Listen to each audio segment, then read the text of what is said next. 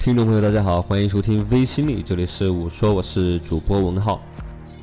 在西方世界中，丧尸一直是一个经久不衰的话题，人们对其的兴趣从游戏、电影发展到将其视为真正的威胁，并假想出各种防御手段。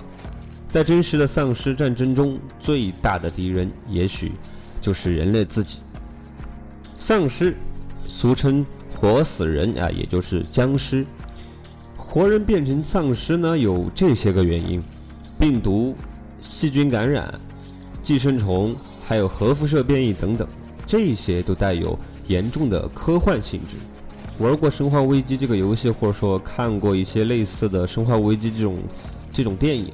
大家都知道，丧尸是可以理解成没有死彻底的尸体，掌管思考的大脑严重受损，但仍然保留一些低等动物般的思考，小脑功能大量保存，动作迟缓，疼痛感和恐惧感，还有一些人类的先天弱点都一概消除了。可以说，丧尸是从人演变成大脑退化严重的另一种生物，所做出的行为呢，属于地球上所有动物的本能啊。就是找食物，好像他们在这个世界上存在的原因就是吃。为什么叫做生化危机呢？危就危在它的传染性。但凡是被丧尸咬过的人，这个丧尸病毒就已经在你的身体里边扎根了，你就已经被感染了。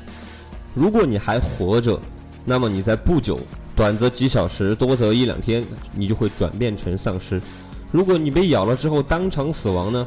那估计就几分钟之后，你就会重新站起来。但是这个时候你就已经不认识任何人了，你只知道找食物。到这个时候就是六亲不认，哪怕是你自己的亲生父母，或说最爱的恋人，你都会把它撕成碎片。人们都很怕会真实的爆发生化危机的那一天，都害怕自己最亲的人向自己扑过来，只是为了吃掉自己的肉。人类总是对这些未知的事物感到畏惧。